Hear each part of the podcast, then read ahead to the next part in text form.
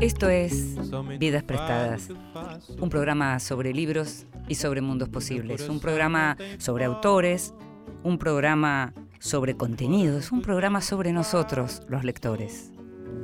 Vivo da vida que passa, de amores que vão e vêm. Nada possui meu nome. Y sabes que nos gusta leer, pero también sabes que nos gusta que nos lean en voz alta. Nos gusta también leer en voz alta, pero acá somos caprichosos y pedimos que nos lean en voz alta. Y además, a veces les pedimos a actores tan enormes como Mirta Busnelli que nos lean en voz alta.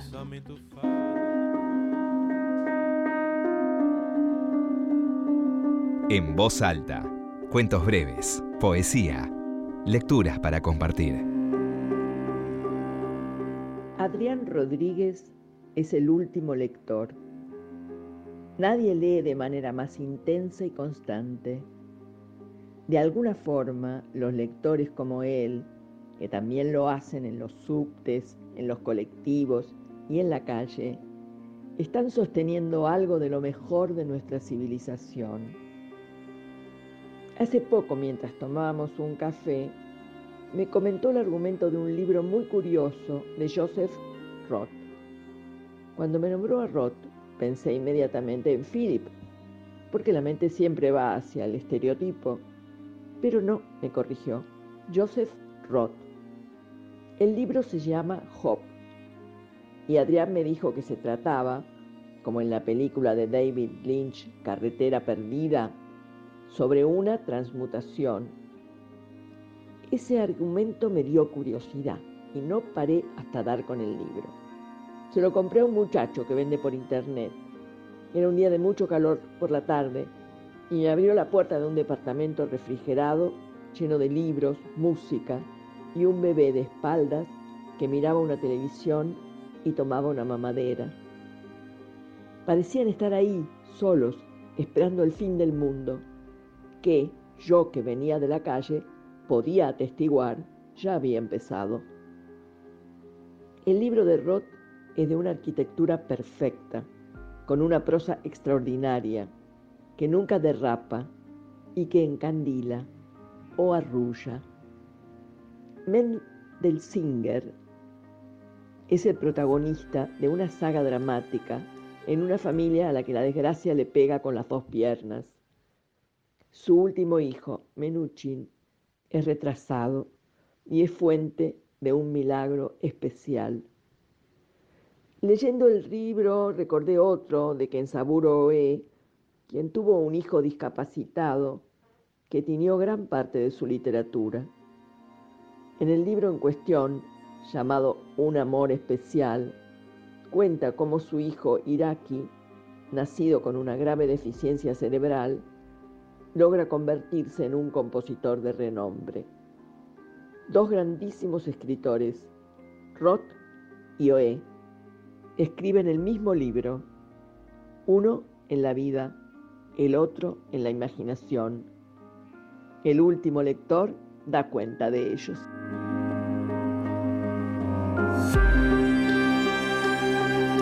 Mirta Busnelli leía recién un fragmento de Un amor especial de Fabián Casas. Fabián Casas hace algunas semanas dio un discurso inaugural espectacular en el Filba que te recomiendo que lo busques. Está en internet, se puede encontrar y es un texto de promoción de la lectura como pocas veces yo leí, de promoción de la poesía como pocas veces leí.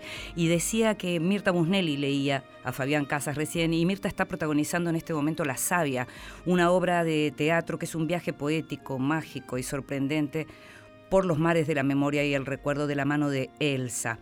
La obra fue escrita y está dirigida por Ignacio Sánchez Mestre y están, podés verla en Dumont 4040. Podés conseguir las entradas con tarjeta de modo anticipado en alternativa teatral. Seguimos en Vidas Prestadas.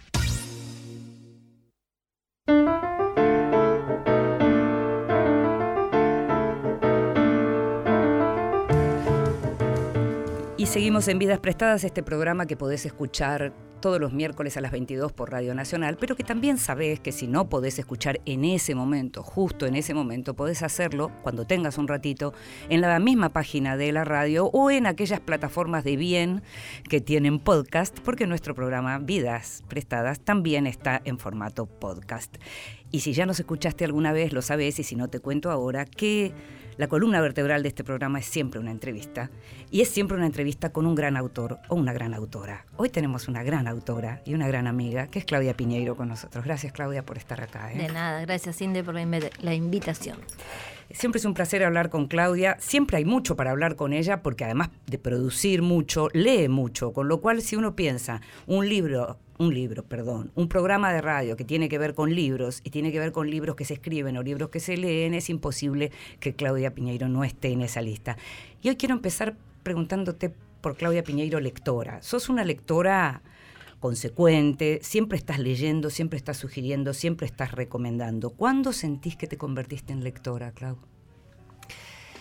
Bueno, eh, es, me parece que, que, que hay distintas etapas, ¿no? Esta cosa bulímica y caótica es más eh, más adulta, por decirlo de alguna manera. Pero yo me convertí en lectora en la infancia con Juana de Borború y Chico Carlo y La Mancha de Humedad, ¿no? Porque yo a veces lo digo y hay gente que no sabe quién es Juana de Borború. Yo no puedo creer que hay alguien que no leyó Chico Carlo, pero ya estamos grandes y se ve que en el colegio ya ahora pasan por otras lecturas, pero cuando yo iba al colegio todo el mundo leía eh, ¿no? a Juana de Barború y ese libro. Y en, Capeluz, ¿no? En la, en la colección y, chiquitita. Y yo creo que, mira, mm. ese cuento no me lo olvido más. Yo creo que porque había un protagonista que, si no me acuerdo, si no me equivoco, era un varón, que estaba en el, en el cuarto mirando la, el techo. Mira qué interesante que no me acuerdo si era varón o mujer, porque no importa.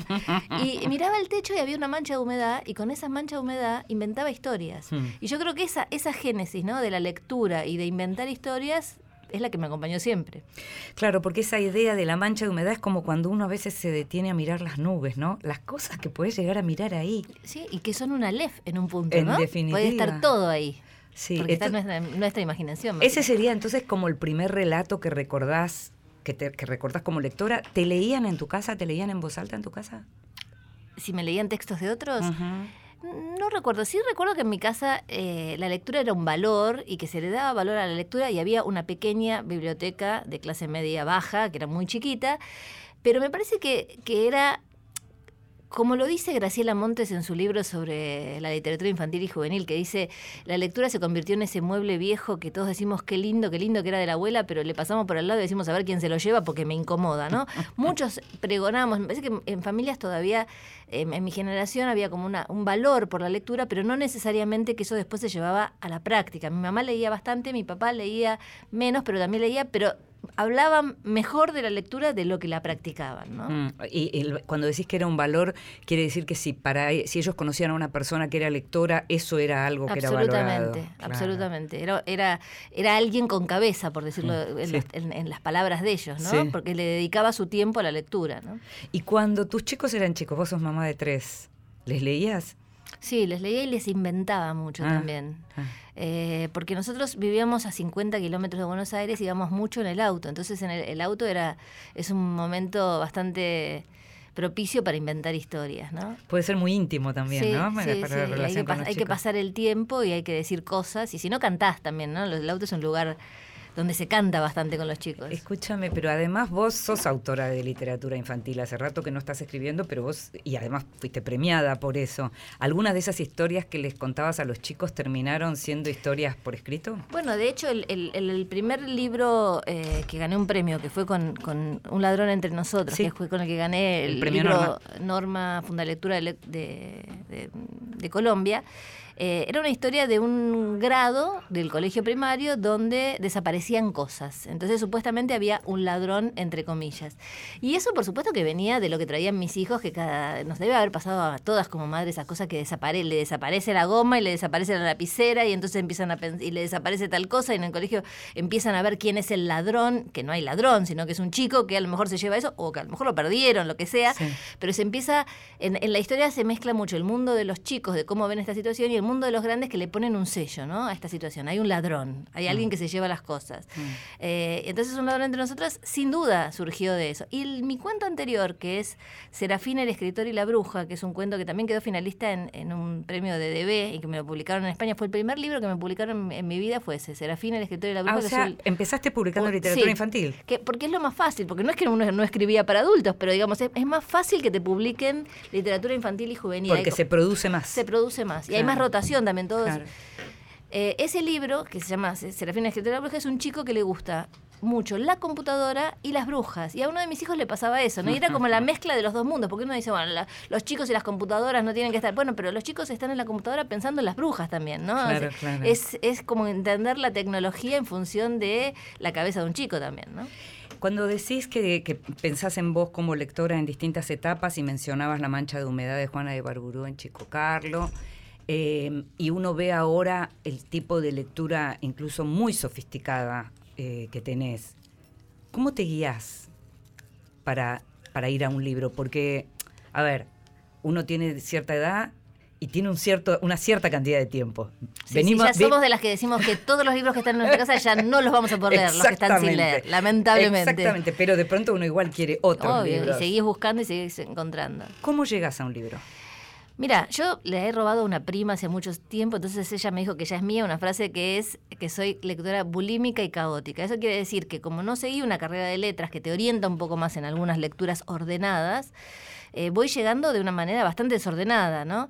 Y otra, otra cosa que, que, he dicho hace bastante tiempo y que cada tanto nuestro amigo en común, Patricio Zunini, me lo recuerda, es que cuando tres veces me nombra alguien un libro, digo, bueno, este, o sea, o vas en el subte y ves un libro, y después un amigo tuyo está leyendo ese libro, después alguien te dice, ¿sabes qué leí? Y decís, no, basta, quiero saber qué es ese libro, porque no puede ser que ya tres veces me nombraron este libro y no, no sé de qué se trata. Entonces me agarra como una, como una ansiedad por leer lo que me dicen gente que yo respeto, que es bueno, y también una persona que lee en el subte apasionadamente un libro es alguien que yo respeto, porque es un lector apasionado, que le está robando tiempo a ese viaje para leer algo, ¿no? Y te pasa que lees porque vos a esta altura uno, es cierto que uno llega a tus libros con con un, nombre, con un título, con mucha publicidad, sos la escritora que más vende, a la Argentina que más vende en el mundo, vendes muchísimo acá, se te lee mucho, no solo vendés libros, porque durante mucho tiempo había autores que vendían libros y sus libros por ahí no se leían. Uno tiene conciencia de que se te lee porque se habla de lo que tiene que ver con tus libros. Es decir, las historias de tus libros van más allá de las tapas de los libros y entonces uno se da cuenta que los libros se compran y se leen. Em, en este caso, incluso novela, estamos hablando de literatura infantil, estamos hablando de novelas como Las Maldiciones, estamos hablando como Quien no, que son ese libro de cuentos, pienso en los últimos, ¿no? Ahora, ¿te pasa que a veces lees autores que decís, ay, a mí me gustaría escribir así? Sí, me pasa. Lo que pasa es que no, no, llego al punto de decir, me gustaría escribir así, porque tengo como un respeto muchas veces por esos autores que, digamos, me gustaría escribir lo que yo pueda tendiendo a, ¿no? Porque a veces este, eh, no es tan fácil, ¿no? Pero eh, de los autores así como contemporáneos, eso me pasó bastante en el último tiempo con los que leí de, de Lemaitre, pero no en la línea policial necesariamente, en la línea más de eh, estamos allá arriba, ese, Nos vemos allá arriba. Nos vemos allá arriba, o tres, tres días y una vida. Sí, tremendo. No, Tres días y una vida es un libro tremendo, que yo terminé y dije, wow, cómo me gustaría poder escribir una historia de esta manera. Estamos hablando del autor francés Pierre Lemaitre, que es un autorazo ultra recomendable todo lo que él hace. Y es un ahora tiene el último, no lo leí, que es El color de los incendios, lo tengo ahí para leer. Este, pero el anterior, tres, tres, veces, tres días y una vida, es un libro que vos vas descubriendo cosas, es de muchísima intensidad no es un policial, es un. O sea, hay una, hay una muerte como en mis libros, pero no es un policial. Pero Porque sí se sabe de entrada. Se sabe de entrada que, digamos que ahí no hubo. Lo recomendamos en este programa, ah, es un librazo. Es un libro. Y, lo que a mí me, impactó es que incluso en el último párrafo había una revelación. que vos decís, ah, wow, esto no me había dado cuenta. Y está en el último párrafo. Entonces, cuando lo entrevisté en la Feria del Libro, le dije, le digo, ¿es digamos, es una búsqueda que haces y me dice, no solamente es una búsqueda, yo estoy tratando de llegar al libro en el que en la última oración revele y al que y, y finalmente al libro en que la última palabra revele. Es mi obsesión, me dijo. Me pareció como, como impresionante esa cabeza de escritor que está tratando de armar el rompecabezas de una manera que se guarda algo hasta la última palabra. Por ahí también tiene que ver con que es un autor que llegó tarde a la publicación. Es, es un hombre que llegó ya con muchas lecturas encima y con una propuesta seguramente más elaborada. Seguramente, es profesor además, era profesor y, no le publicaban y tenía, ya hacía muchos años de rechazos y rechazos. Eso es interesante para la gente que se frustra y te dice, bueno, años y años de rechazo. ¿Y quién fue? la que hizo que publicara su mujer, que le, dijo no, porque él ya estaba para tirar todo y decir, este, no, ya está, publican, ya está, y la mujer siguió insistiendo y dijo, esto vale, esto te lo van a publicar y vas a ver que tiene valor, y insistió, insistió, y finalmente lo lograron. Escúchame, Claudia, mencionas la mujer de Lemetre como mencionas tantas mujeres y como hablas de tantas mujeres en todo foro público, en todo espacio público. Eh, naturalmente, sos una mujer que además se valió por vos misma, con lo cual eh, lo de, lo de pensar en los valores de las mujeres es algo que conoces. Pero ¿cuándo, qué fue lo que te convocó de una manera así definitiva para que ese tema, el tema de los derechos de las mujeres, sea un tema del que no podés salirte.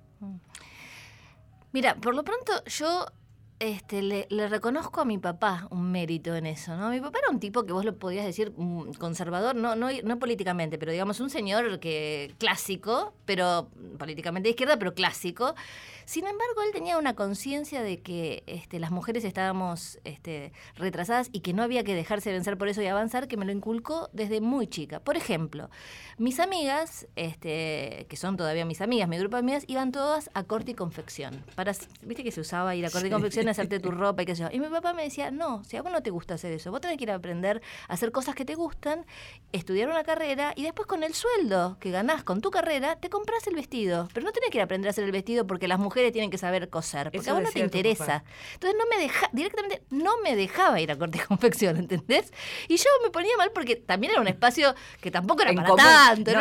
con mis amigas, Pero él lo que quería marcar era siempre la diferencia. No, vos no tenés que ser como todas las mujeres porque está dicho que tenés que ser así. Todo el tiempo. Incluso una frase muy yo recuerdo mucho de mi papá, él este, se ve que estaba orgulloso porque yo era muy buena alumna y abanderada, etcétera, y decía, le decía a, mi abuelo, esta chica si no fuera mujer llegaría presidente de la Argentina, porque en aquella época era impensable que una mujer podía ser presidente, ¿no? ¿A vos te hubiera gustado ser presidente? No, ni, ni corte confección ni ser presidente de la Argentina, ninguna de las dos cosas. ¿Seguro, seguro? No, seguro que no, seguro que no. ¿Te imaginas un presidente escritor? No, no, no, sí, En este caso una presidenta escritora. Los ha habido en las épocas en que los políticos escribían, pero no, no es el pero caso. eran hombres, imagínate.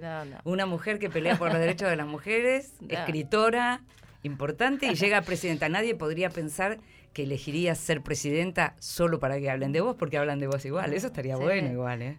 bueno, pero no, no, ya, es mucho trabajo. pero mira, en el camino este, lo que esa primera marca, después se me fue repitiendo, porque yo estudié ciencias económicas y quise entrar a un estudio de auditoría, que era el estudio más importante en ese momento, y era el primer año que iban a tomar mujeres. ¿Por qué? Porque era referido a Estados Unidos, y en Estados Unidos, por una ley antidiscriminación, los obligaban a tomar mujeres, negros, judíos y, determinadas este, minorías.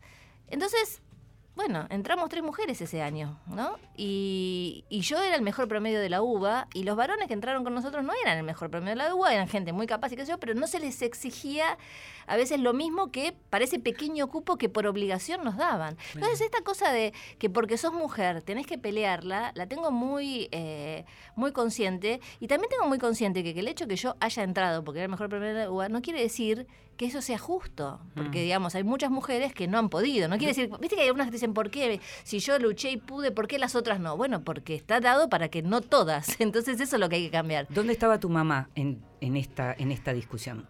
Bueno, mi mamá estaba en un lugar en el cual ella, cuando se casó, dejó de trabajar y mi mamá era tremendamente inteligente, había dado, cuando empezó primer grado la pusieron en tercero porque ya sabía todo lo de primero y segundo. Y es una pena, y creo que mi mamá, de alguna manera, vivía con frustración eso de que después no hizo nada más. O sea, lo aceptó porque era el rol, pero lo vivía con frustración. Y era una mujer, así como mi papá le le agradezco eso, a mi mamá lo que le agradezco es el humor, ¿sabes? Porque mi mamá hasta cuando tenía Parkinson, que es lo que cuento en Elena Sabe, aunque no es su historia, digamos, la enfermedad y todo demás, mi mamá nunca dejó de reírse de la adversidad, ¿no? Mm. Y eso me parece que nos ayuda mucho, ¿no? Esa cosa de que igual te rías, este porque, ah, porque digamos, porque la risa que me interesa es la que Pirandello llama el humorismo, ¿no? No el chiste, no el chiste que después te reíste y te olvidaste de todo, sino una risa que te provoca inmediatamente reflexionar y decir cómo me puedo estar riendo de esta barbaridad, ¿no? Mm. Ahora, decís que tu mamá, de tu mamá heredaste el humor, eh, de tu papá este tipo de, señalamientos en relación con la vida y, cómo ponerte en, ese lugar como mujer. ¿Y cómo sentís vos que marcaste estas cosas en relación con tus hijos? El tema de las mujeres. insisto con esto porque mm. en los últimos años es como un tema del que realmente es muy difícil verte correr. Incluso se mm. hace, cuando uno lee tu literatura, las mujeres de tu literatura están eh, como investidas de mm. esta pasión tuya por el tema. Mira, yo creo que, que, mis hijos serán la consecuencia de lo que yo he hecho, pero también de lo que ha hecho la sociedad, porque mis hijos se crían en una sociedad donde todo esto pasa, no es solamente que yo hago esto, sino que la gente que tienen a su alrededor. Dicho esto, también hay chicos de la edad de ellos que no, que no están tan comprometidos con estas cuestiones, pero te voy a contar una anécdota. Hace un tiempo a mí me dieron, este, no me acuerdo si vos estuviste ahí, porque vos me acompañaste en muchas cosas. Cuando me dieron el, el lo de Ciudadana Ilustre. claro que estaba. Viste que había, que pasaron unos videos en los cuales aparecía gente de la familia diciendo, bueno, estoy orgulloso de mi mamá. Entonces cuando, cuando aparecieron mi, vieron mi hija y después mi, mi hijo del medio, eh, diciendo, sí, bueno, felicitaciones mamá, yo dije, pobre chicos, ¿cómo han sufrido para que le, hagan esto? Y, y los han torturado y han dicho esto porque no tenían más remedio. Y finalmente aparece el más grande sentado en una reposera en cuero. Y yo dije, ay, no, porque aparte de eso era, viste, el salón de actos de la, de, la legislatura de la ciudad, toda una cosa muy con, protocolo y pase por aquí, siéntese por allá, etcétera, etcétera. Y aparece el pibe en pantalla gigante en cuero, en una reposera. Y yo digo, ay, Dios mío. Entonces le digo a la legisladora que tenía al lado, que creo que era Gorbeta, no me acuerdo, le digo, ¿era necesario? Y me dice, espera. Y entonces lo que dice mi hijo es, bueno, mamá, yo te quiero felicitar por este premio que te dan, pero de todos modos yo sé que vos cambiarías cualquier premio porque en la Argentina ningún hombre y ningún Dios le diga a una mujer lo que tiene que hacer y nos den la ley de aborto legal, seguro y gratuito. Sí, lloramos todos, Claudia, con eso. ¿En serio, no? Sí, seguimos enseguida.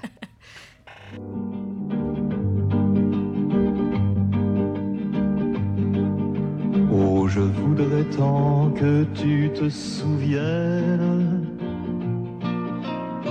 Cette chanson était la tienne. C'était ta préférée, je crois. Quelle est de préférée, Cosma? Et chaque fois les feuilles mortes te rappellent à mon souvenir, jour après jour, les amours mortes n'en finissent pas de mourir. Avec d'autres, bien sûr, je m'abandonne chanson est monotone et peu à peu je m'indiffère. À cela il n'est rien à faire, car chaque fois les feuilles Estamos escuchando a Serge Gainsbourg. El tema es La chanson de Prévert. Mon souvenir jour après jour, les amours mortes n'en finissent pas de mourir.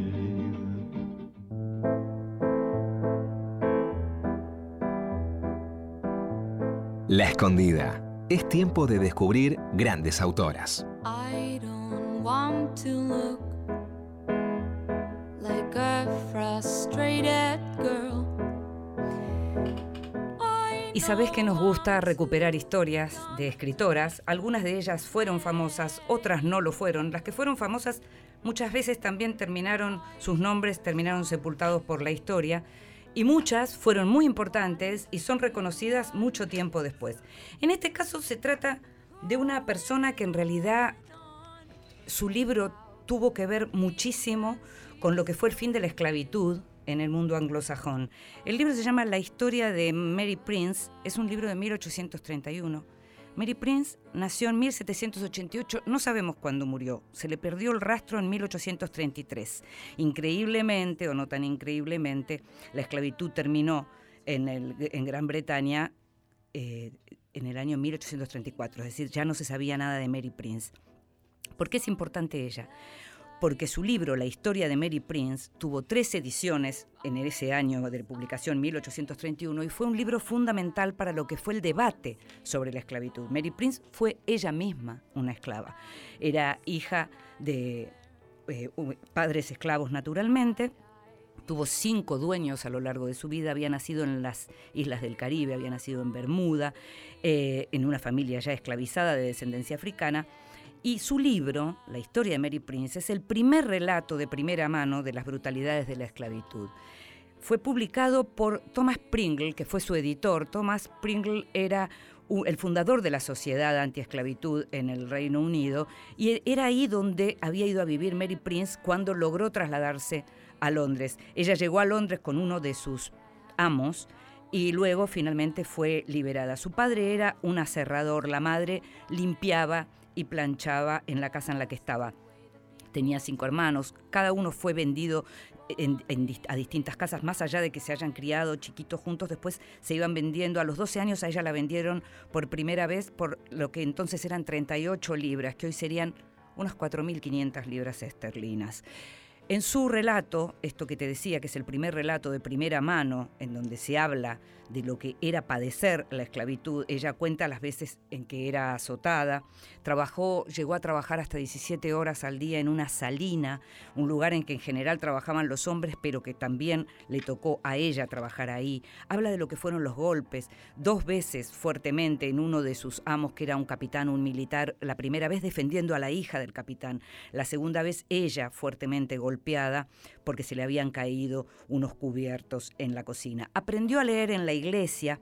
Se casó en 1826 con Daniel James, que ya era un hombre libre, y ella cuenta en su libro que eso significó que le pegaran aún más, porque no les gustaba a los amos que ella tenía que ella estuviera justamente casada con un hombre libre, que un negro libre estuviera también en esa casa.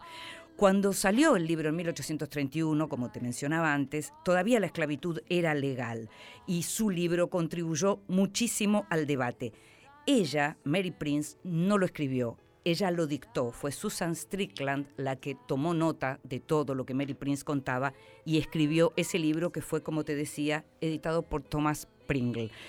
Ella es la autora porque en realidad es una autobiografía y es ella la autora de esas memorias, lo que no quiere decir que sea ella la escritora. Sin embargo, es una autora que nos gusta recuperar en la escondida.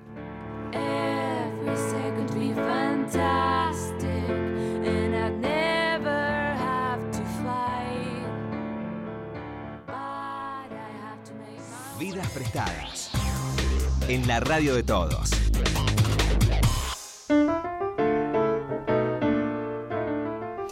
Seguimos en Vidas Prestadas, este programa sobre libros y sobre mundos posibles, y sobre autores, y sobre lectores, y sobre temas.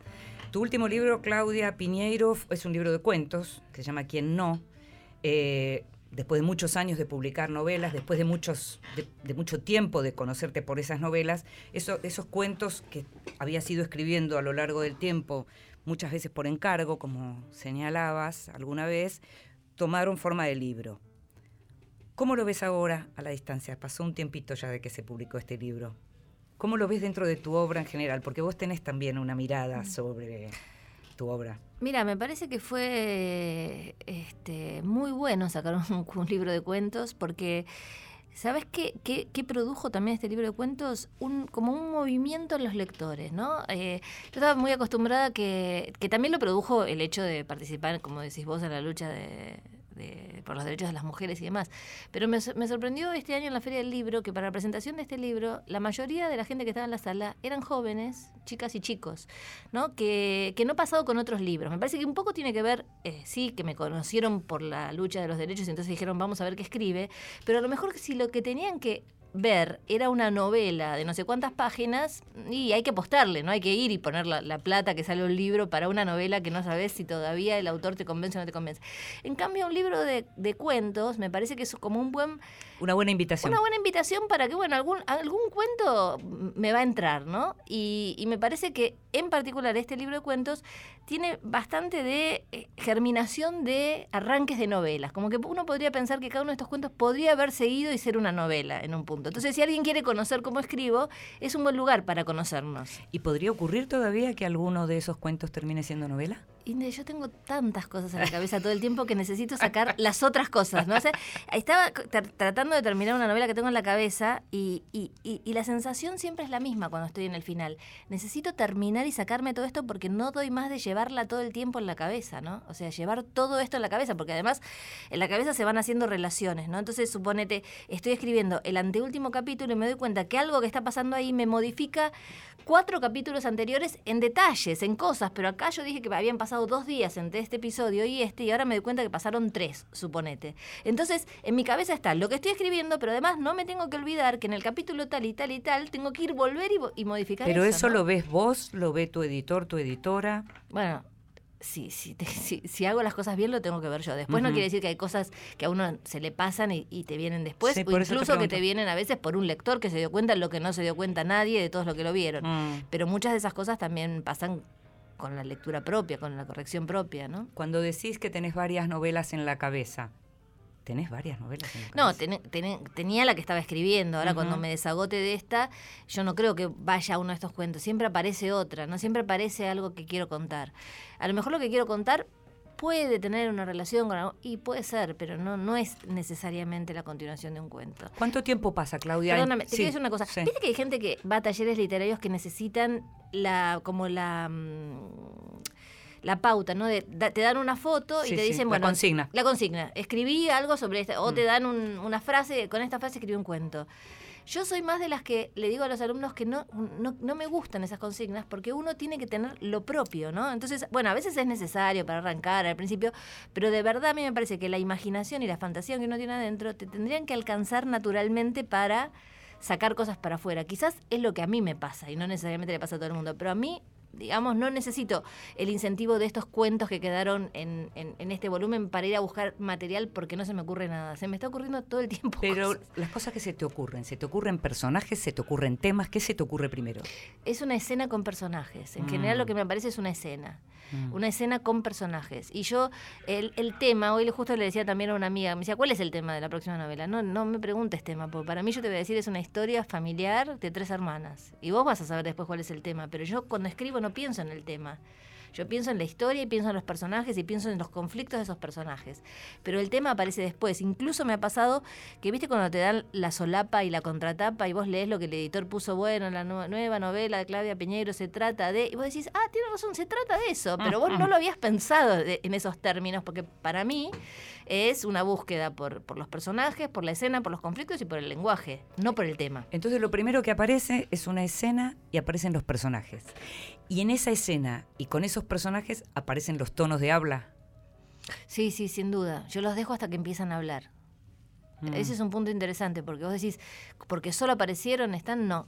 Hasta que no hablan y yo entiendo cuál es el conflicto y cómo lo dicen, no puedo empezar a escribir. Y la escena esa que se te aparece, porque también sos dramaturga, ¿tiene algo de teatro esa escena que se te aparece? sí, sí, sí. Mm. Eh, soy dramaturga y soy guionista. También, Entonces tengo, claro. tengo, digamos, es bien una imagen. Pero yo creo que. No sé qué- cuál es el huevo y la gallina, ¿no? Porque digo, ¿no será que también escribí guiones porque ya tengo una cabeza? Viste que en neurolingüística separan a las personas en auditivas, eh, visuales y kinéticas. Yo claramente soy una persona visual, ¿no? Viste que el auditivo es ese que te empieza a contar algo y arranca, para contarte lo que pasó a la noche, arranca a la mañana cuando se cepillaba los dientes y los que somos visuales decimos, bueno, pará, cor- cortá y corte A, corte A. Yo quiero corte A todo el tiempo, ¿no? Que no, el, haceme un elipsis, ¿viste? Pero no, el auditivo no puede. Y el kinético es el que cuando habla te toca, ¿viste? Y que necesita todo el tiempo eh, reforzarse en el cuerpo para hablar. Bueno. Yo soy visual, claramente, y me pregunto, ¿porque soy visual terminé siendo guionista o ser guionista me desarrolló más lo visual? No lo sé. Claro, claro. Pero ¿y cuándo lees? Porque vos lees literatura que es muy diferente a lo que vos Mm. escribís. Vos lees muchas veces, vos lees literatura como la de Coetze, que no tiene nada que ver con el Sí, tipo sí. O- de esta literatura. O, por decirte, Sí. Proust, el tiempo viejo, en busca del tiempo perdido. Yo disfruto muchísimo de ese mar de palabras donde uno se deja llevar. Y no son necesariamente imágenes. Hay algunas imágenes, yo no digo que no, pero es un mar de palabras. Hay, hay literatura que son mar de palabras. Yo no, no hago eso, no lo sé hacer, pero no quiere decir que no lo disfrute, ¿no?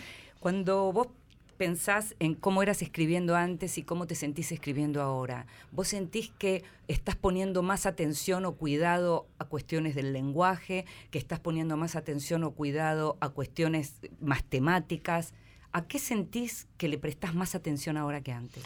Mm, Siempre al lenguaje, porque digamos que, que, la, la temática no es, no es un tema para mí, por más que se me meta en los temas actuales, ya están en- ya estoy como formateada así, o sea, cuando escriba de esta familia seguramente le van a pasar cosas de las que pasan en alrededor mío, ¿no? Es como eh, la construcción de los personajes es algo que hago también con cierta facilidad por ser guionista y demás, pero el lenguaje y el uso de, de- de determinadas herramientas que tiene la escritura de- en la prosa, me interesa cada vez saber más de eso, ¿no? Eh, yo estudié ciencias económicas, Sí, entonces sí. Sé, sé del lenguaje lo que aprendo leyendo o lo que aprendo porque tengo al lado gente que me lo explica, ¿no? Entonces, eh, me, me interesa muchísimo buscar palabras, este, encontrar sinónimos para palabras y a lo mejor definir la que yo pensé, pero por lo menos saber cuáles son las otras, porque a veces dices, ah, mira, suena mejor esta. Pero te suena imaginas mucho mejor esta. Y perdóname, y un Sí. trabajo que yo eh, disfruto muchísimo es eh, el trabajo de corrección, conversar Mm. con el corrector literario Mm. y que te diga, pero acá debería ir una coma. Si no querés, no la pongas, porque es facultativa, ¿viste? Que te dicen sí, es sí. facultativa. Y vos la lees con la coma y decís, tiene razón este hijo de puta, queda mejor con la coma, ¿no? Y uno a veces en el, en, en el fragor de escribir eh, no, no, no tenés como esos detalles. Y cuando la lees de nuevo, a veces con esas marcas del corrector, a veces no, a veces decís, no, bueno, prefiero que no esto, pero la mayoría de las veces decís, tiene razón. ¿no? Porque a veces uno dice que no, porque hay cuestiones que tienen que ver con el estilo. Mm. Dos cosas, ¿vos te lees en voz alta vos misma? ¿Tus No. textos? No. En general no, excepto que Ujú. sean textos que yo después tenga que decir en voz alta. Por ejemplo, cuando tuve que ir a hablar a, a la Feria del Libro o a, a diputados Claro, y pero no- senadores, sí. no las ficciones, Pero las digamos. ficciones no, no las leo en voz alta. ¿Y te imaginas escribiendo un libro que no tenga peripecia, es decir, que sea puro lenguaje y reflexión? Mm, Me parece raro, me parece Mm. raro. Este, no, la sensación que tengo siempre es como, ¿a quién le puede imp- importar que yo, re- o sea, como que hay personas que hacen eso muy bien, ¿entendés? Entonces Sí. digo, bueno, que lo haga el que lo hace muy bien. Sí. Eh, una vez me causó mucha gracia leer un reportaje de Jonathan Franzen, ¿no? Sí. Eh, que es como un nerd, ¿no? Parecería. Y entonces él dice, en un momento le dicen, él tenía, suponete, entre 40 y 50 años, y le dicen, ¿y nunca se te ocurrió ser padre? Y dice, sí, cuando tenía, cuando cumplí 40 años dije, y bueno, si quiero ser padre tiene que ser ahora.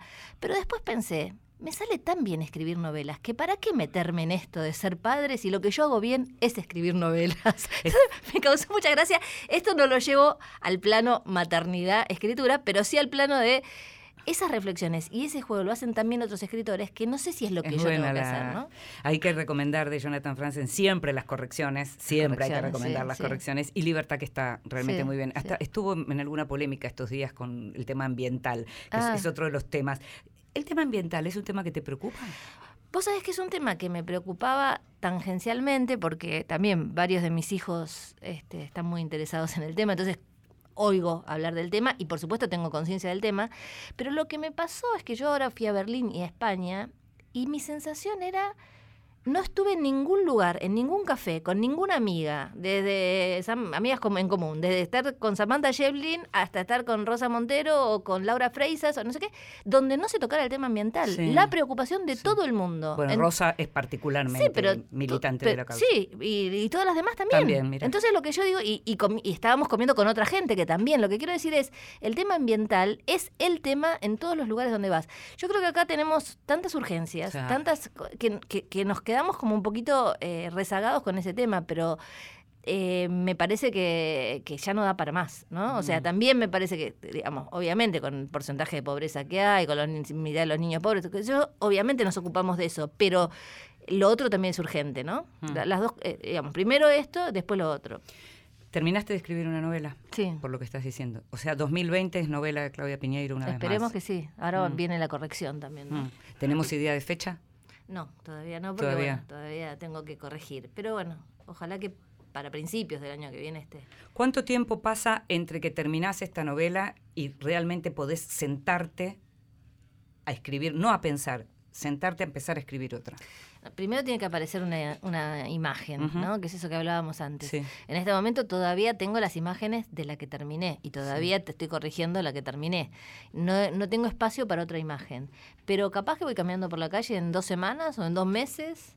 ¿Qué es lo aparece. máximo? ¿Cuánto es lo máximo que estuviste en los últimos años, desde que, digamos, desde que sos Claudia Piñeiro para la mayoría de los lectores? ¿Cuánto tiempo estuviste sin escribir ficción? Sin escribir no estoy nunca, porque siempre hay algo para escribir. Viste que uno está escribiendo todo el tiempo. Pero si nos referimos a escribir un nuevo libro, Sí. me parece que el plazo más largo fue entre Las Maldiciones y este libro, porque entre medio estuvo el libro de cuentos, que fue un libro eh, con textos, la mayoría anteriores, que si bien los corregí, los trabajé, no eran libros, no eran cuentos que me puse a escribir. Entonces me parece que el mayor periodo, el periodo de más, de, de más tiempo fue entre Las Maldiciones y la novela que va a salir ahora, y en el medio pasaron cosas, ¿no? Por ejemplo, la, la- además de las cosas personales, que uno también somos personas y nos pasan cosas y eso a veces te, te retira de, de, mm, de la posibilidad de escribir, porque nosotros necesitamos la cabeza Fresca. aplicada, eh, aplicada de lleno a esto. También pasaron la lucha por los derechos de las mujeres, el año pasado fue un año que demandó mucho estar ahí y eso hizo que a lo mejor me atrasara con esta novela. ¿no? ¿Seguís sintiendo que vas a estar en la calle todo lo que haga falta en relación a los derechos que todavía falta conseguir? Y sí, es, es como inevitable, ¿no? Mm. Como, es como... Si no estoy será porque ya estoy tan viejita que no puedo ir, ¿no? Pero uno la ve a Nelly Michersky y dice, no, no, sí, hay que, hay que, ahí estaremos, ¿no? Pero digo, ¿por qué si, si son las causas que nosotros buscamos, estamos luchando ahora? eh, Yo lo que espero es que, la, la- por lo menos por la ley del aborto, no haya que se volver a salir dentro de dos o tres años, que dentro de dos años ya sea ley y no haya que salir. Claro. Pero no es lo único que necesitamos Más para la igualdad de las mujeres o para que no haya violencia de género o para que no haya más abuso, acoso, etcétera. Hay un montón de cuestiones relacionadas con las mujeres y también con otros. eh, a mí me interesa mucho también otras cosas que tienen que ver con eh, discriminación de, de grupos este, minoritarios, por decirlo de alguna manera, eh, y que no necesariamente somos solamente las mujeres, ¿no? Mm. Te hago la última, que ya tenemos que cerrar. ¿Tenés idea de cuál es el libro que más veces regalaste? Hay varios, Mm. pero por ejemplo, te digo que libros eh, yo regalo con, con facilidad. Un libro que regalo con facilidad es Seda de Barico, Sí. ¿no? que es como un clásico. Sí. Eh, la nieta del doctor Lin, Del, señor, Lin, ahí compartimos. también, sí. ¿No? Son esos libros que vos decís, con este casi seguro Siempre que no, que no voy a, que no voy a fallar. No. Y después para, para gente más joven, un libro que regalé muchísimo es La Uruguaya de Pedro Mayral. Sí. Porque también es un libro que, que siempre cae bien al que lo recibe, ¿viste? Te digo que yo de Pedro regalo siempre Salvatierra. Ah, hermoso libro también. hermoso. Que entra dentro de lo que es Seda y de lo Sí, que es sí, este, la nieta del señor Lin con esa cosa medio de leyenda, ¿no? Sí. Gracias, Claudia, como Gracias siempre. a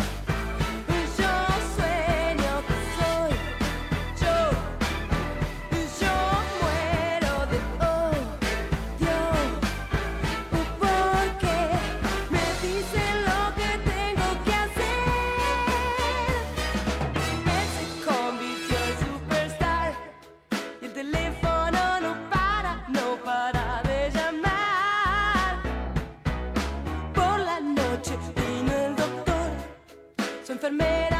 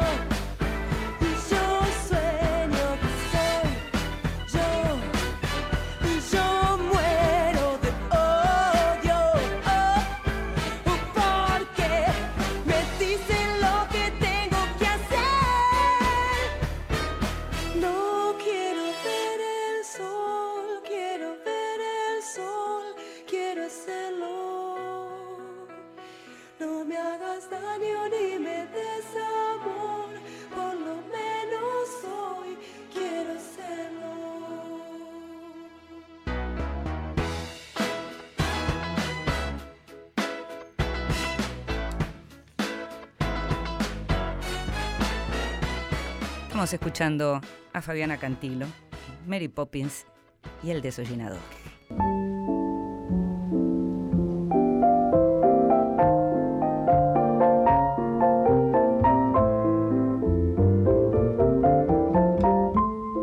Mesita de Luz. Grandes lectores nos cuentan qué están leyendo.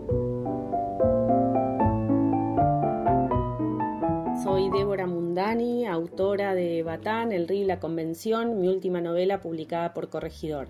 Eh, les voy a contar un poco qué estoy leyendo. Acabo de terminar Soldados de Salamina, una novela del español Javier Cercas, eh, donde se reconstruye un hecho eh, bastante poco conocido de la guerra, del final de la guerra civil española, que es cuando uno de los fundadores de la Falange, que está preso, detenido por las fuerzas republicanas, en su fusilamiento, logra escaparse este, se esconde en el bosque, un soldado republicano eh, lo encuentra y decide este, salvarlo. No lo delata, se quedan mirándose frente a frente y el soldado republicano decide este, dejarlo ir.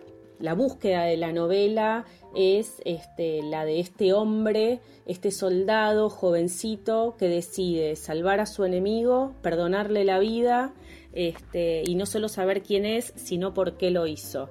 Eh, personalmente creo que es una de las novelas más lindas que leí sobre el heroísmo, la búsqueda de la identidad de un país y la construcción y conservación de la memoria de un pueblo.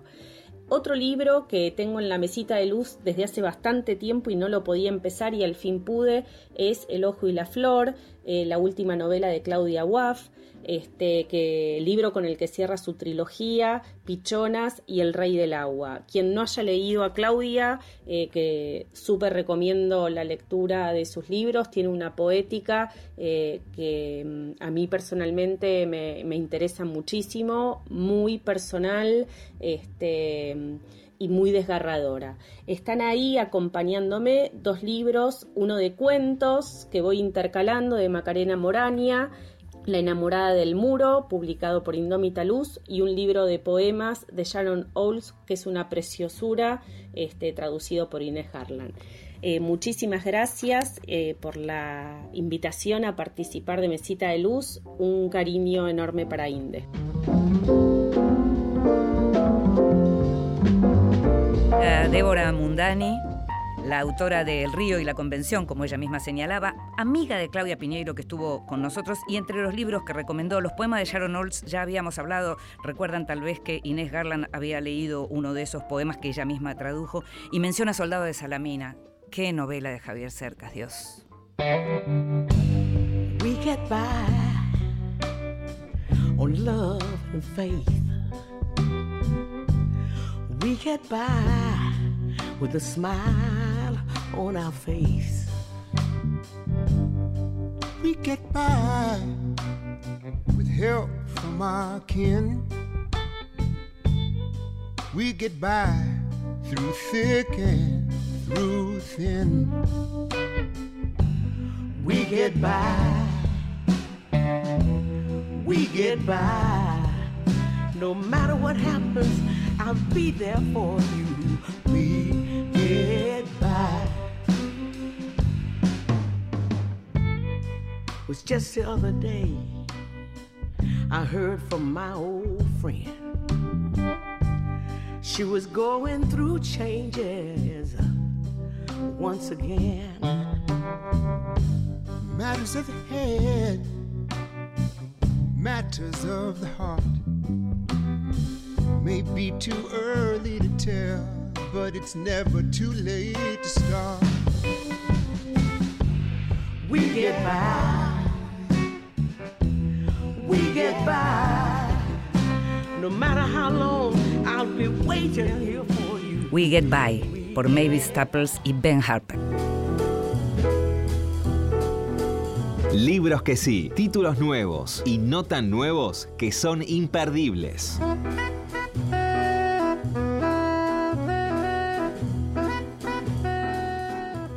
Es un libro nuevo para nosotros porque llegó hace muy poquito, pero es un libro que tiene un par de años publicado en idioma original. Estamos hablando de Calle Este Oeste del escritor inglés Philip Sands, escritor y abogado, un abogado experto en derecho internacional. Cuando te digo que es un abogado experto en derecho internacional, te digo nosotros diríamos un verdadero capo.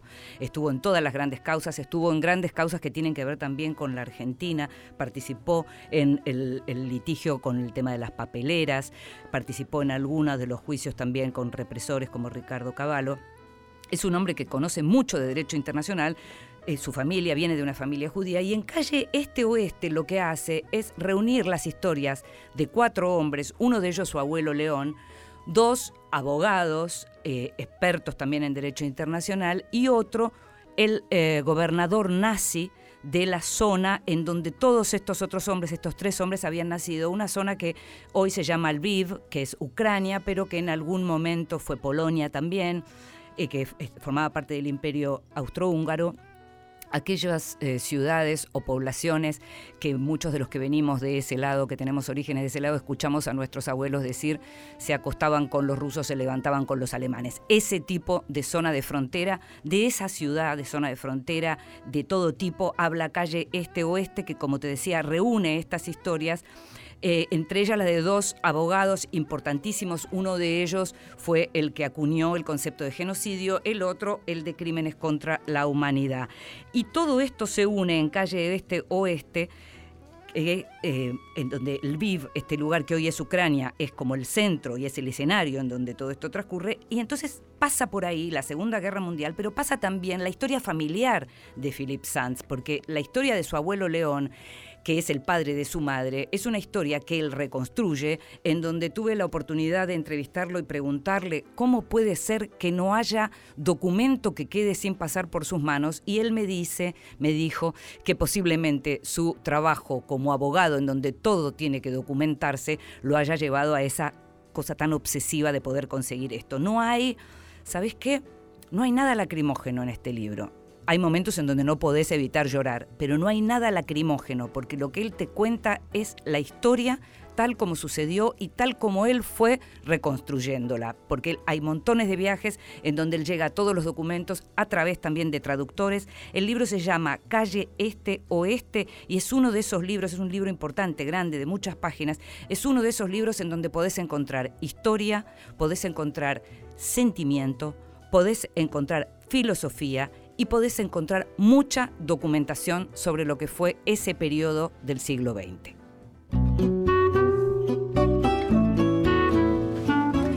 Y llegamos al final de un nuevo Vidas Prestadas. En la operación técnica estuvo Diego Rosato. En la producción, como siempre, consiguiendo todo y más, Gustavo Kogan. Me llamo Inde Pomeraniec y te estamos escuchando siempre. Chao.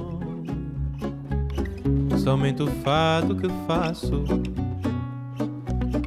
Meu coração não tem fogo, mora num pequeno espaço. Vivo da vida que passa, de amores que vão e vêm. Nada possui meu nome e nem vejo ninguém.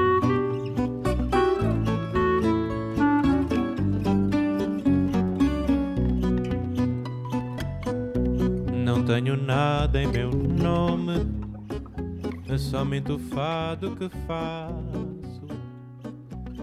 Meu coração